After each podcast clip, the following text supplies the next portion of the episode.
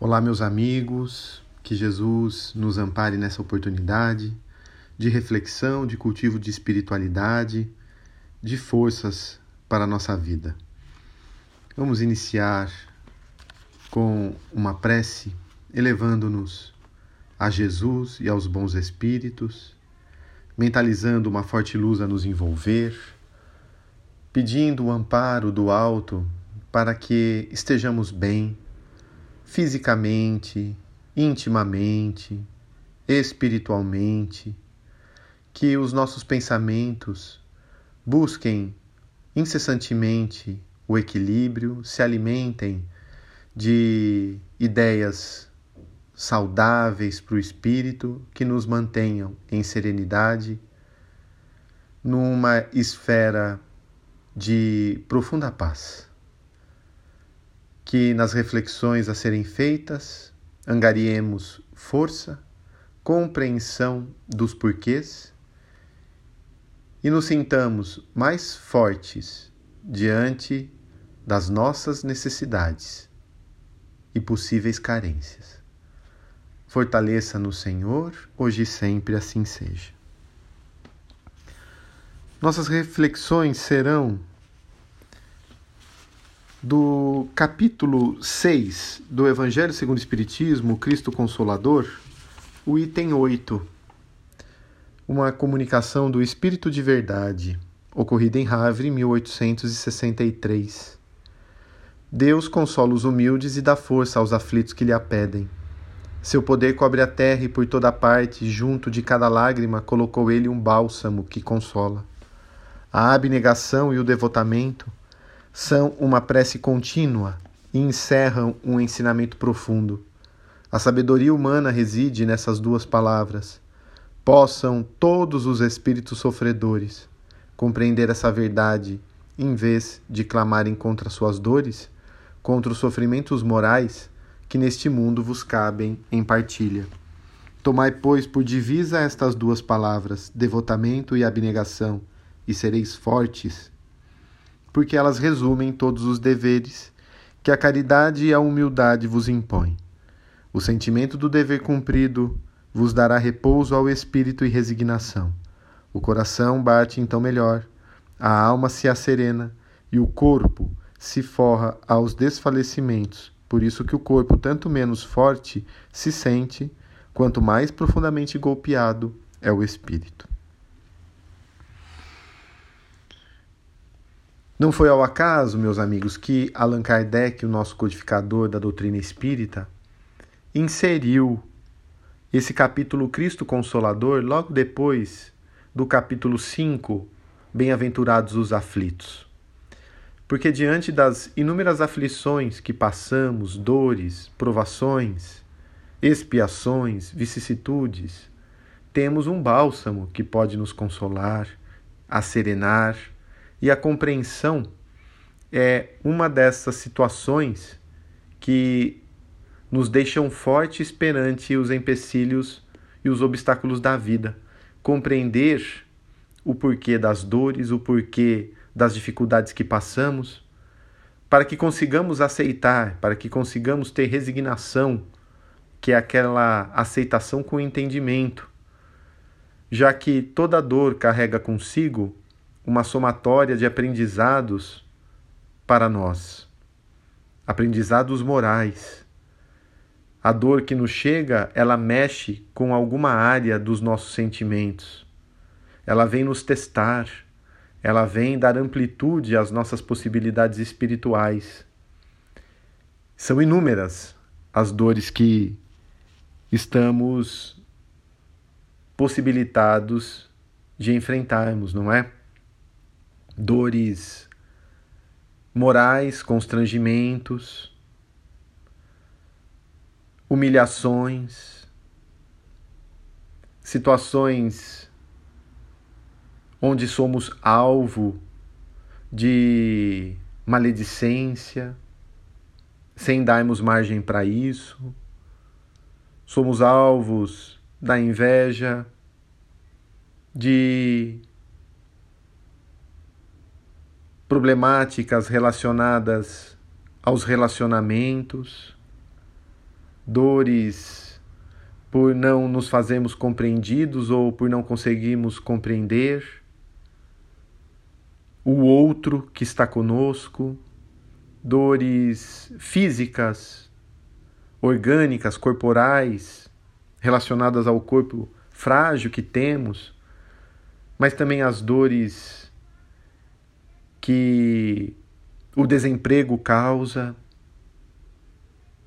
as dores das dificuldades que a experiência material nos apresenta.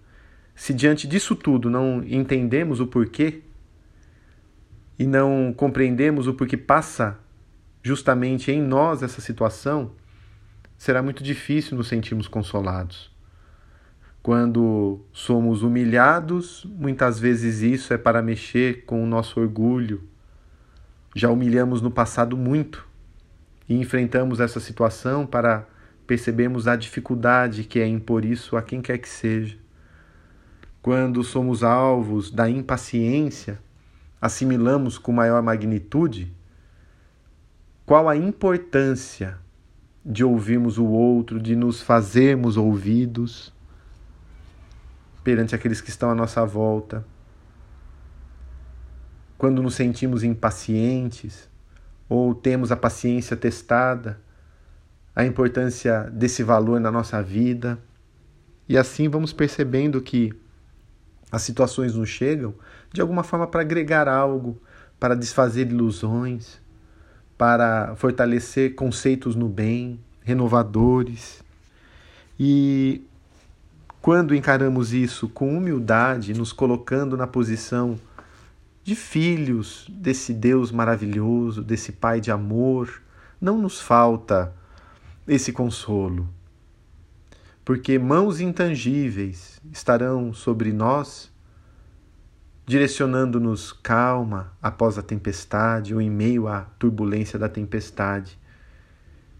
E na humildade nós conseguimos ouvir e sentir esse apoio do alto quem pede força não deixa de receber. Quem pede apoio de Deus não deixa de receber a visita dos seus emissários. Mas aquele que se considera autossuficiente às vezes tem que sofrer ainda mais para conseguir dobrar os joelhos. Então, temos que ponderar se já não estamos fartos de manter-nos numa posição tormentosa e perturbadora de autossuficiência não reconhecendo o apoio do Pai em cada um e junto de cada um, não é? Temos que também ter olhos para ver as saídas que os labirintos da vida que aparentemente nos chegam possuem. E Deus, quando fecha uma porta, sempre abre outras duas. Só que às vezes ficamos tão fechados nessa porta que cerrou, que não temos olhos para ver as outras oportunidades. Falo isso diante das pessoas que passam na nossa existência as deixam. E aparentemente ficamos presos na ingratidão. A dificuldade financeira material que nos surgiu e não observamos as outras oportunidades de crescimento através do trabalho, da renúncia, da identificação do supérfluo. Né? Uh, as outras oportunidades que, se estivermos ligados ao alto, teremos olhos para ver, porque sempre, sempre tem uma alternativa. Sempre tem. Sempre tem esse bálsamo que consola. E quando deixamos de pensar somente em nós, e às vezes as dores nos chegam, num exercício supremo para renunciarmos a nós mesmos, numa atitude de abnegação, de negação íntima em prol do próximo, percebemos que elas são diminutas, que já vieram amenizadas diante de tantas dores e dificuldades que o nosso próximo passa na sua existência. Talvez enclausurados em nosso lar não tenhamos meios de identificar isso, mas por isso a gente tem que ter é, essa ação efetiva junto àqueles que estão à nossa volta, mais próximos ou até um pouco mais distantes, mas que fazem parte dessa sociedade, dessa humanidade na qual vivemos. E se não formos indiferentes, perceberemos que são chamados de Deus para que abramos os nossos olhos. Se temos dificuldades com os nossos recursos em casa, há muita gente passando fome. Se a conta do banco não está tão farta, há aqueles que não têm o que comer. Se temos que tomar remédios, há aqueles que sofrem e não têm recursos para comprá-los. Ou se tomamos um ou outro remédio, há aqueles que tomam inúmeros medicamentos. Será que precisaremos perder o que possuímos, o que temos em usufruto para valorizar? Não é? Temos que ter então esses olhos para identificar as benesses que o Pai incessantemente nos oferece. Quanto mais então nos devotarmos ao outro, deixamos um pouquinho das nossas questões de lado. Se estamos muito preocupados, muito queixosos, muito irritadiços com a nossa vida atual, talvez não estejamos cumprindo o que devemos fazer. Não estamos cumprindo com o nosso dever. O dever é a nossa obrigação moral, primeiro para conosco, né? E na sequência para com o próximo. Pode acontecer de eu estar tão preso nas minhas ideias e paixões do mundo que eu não estou procurando fazer aquilo que eu vim desenvolver na terra. Não estou cumprindo o meu dever para com aqueles que me foram dados na vida para com eles convivermos. O dever de apoiar esse, apoiar o outro, de aceitar o outro como ele é, fazendo aquilo que pudermos para ajudá-lo, mas sem exigir mudanças alheias, mas mudarmos a nós mesmos. E poderemos perceber isso se exatamente estivermos com paz consciencial. Porque aquele que cumpre um dever tem paz na consciência. Se incessantemente estamos com ideias de remorso, de culpa, por deixarmos de fazer isso ou aquilo, talvez não estejamos cumprindo o dever. E como poderemos nos sentir consolados e bem? Então, cumprindo o dever, fazendo o que temos controle nas mãos para desenvolver, fazemos a nossa parte, a consciência nos libera, nos sentimos bem e a espiritualidade nos reforça o apoio para continuarmos adiante, buscando cada vez mais a aproximação com os espíritos superiores, a aproximação com Jesus, nosso Mestre. Muito bem, meus amigos, vamos aproveitar, vamos aproveitar esse momento de espiritualidade e mentalizarmos agora em prece e vibração os companheiros em dificuldade e também vamos pedir o apoio para os nossos lares, colocando a água à nossa volta. Vamos pedir a Jesus e aos bons espíritos que fluidifiquem, depositando na água as substâncias necessárias para o nosso reconforto para a nossa saúde integral. Ilumina Jesus, o nosso lar, o nosso ambiente doméstico, os nossos entes queridos, as pessoas com quem temos dificuldade de nos relacionarmos. Envolve, Senhor, as pessoas que conhecemos que estão em dificuldades materiais, morais, de natureza familiar. Ampare a cada coração. Ampare aqueles que estão nos hospitais internados. Inspira e dê forças às equipes médicas. Ilumina a todos que desencarnaram no dia de hoje Que a sua luz se estenda sobre cada coração que aportou no reino da verdade, na pátria espiritual. Que possam ter forças e sejam amparados.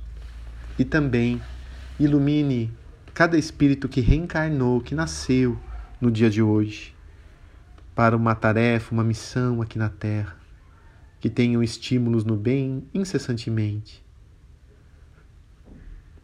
Ilumina, Mestre, os idosos nos asilos, as crianças nas creches e orfanatos, os nossos governantes do nosso município, estado e país. E finalmente nos envolva, fortalecendo-nos, amparando-nos, dando-nos forças para avançar, sempre com esperança, sempre com entusiasmo e ânimo redobrado que essa noite possa ser serena,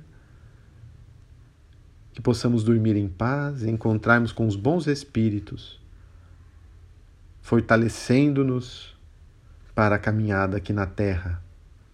Muito obrigado, Senhor. Assim seja.